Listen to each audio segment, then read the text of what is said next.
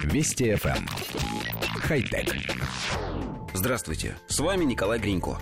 Четверо выпускников Массачусетского технологического университета открыли в Бостоне ресторан, в котором процесс приготовления пищи по большей части роботизирован.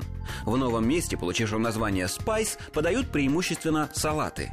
Главный кулинар заведения – француз Даниэль Булю. Рестораны под его управлением были удостоены четырех звезд Мишлен. Как подчеркивают основатели заведения, это первый в мире ресторан с роботизированной кухней для приготовления сложных блюд.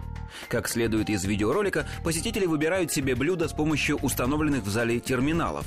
В ассортименте салаты из овощей, фруктов, зелени, злаков, сыра, орехов, куриного мяса или рыбы.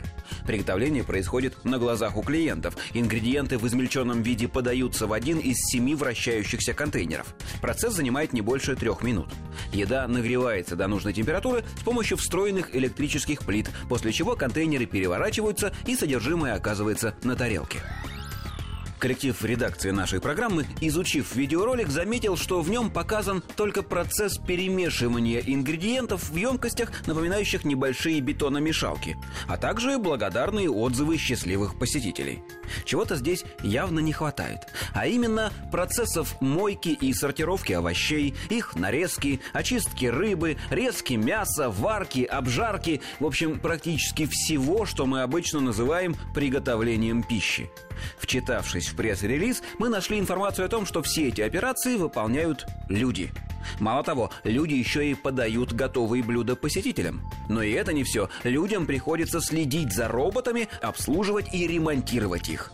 Возможно, мы в чем-то не правы, но нам кажется, что персонал кафе работает даже больше, чем в обычном заведении общественного питания. А значит, и затраты должны быть выше.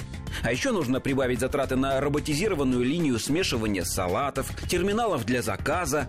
Между тем, создатели роботизированного кафе утверждают, что затеяли проект для того, чтобы снизить стоимость готовых блюд. Есть в этом какое-то противоречие, понять которое до конца мы до сих пор не можем. Ну, не может же вся идея быть в чистом виде рекламным, да еще и убыточным проектом. Хотя... Вести FM. Эм. Хай-тек.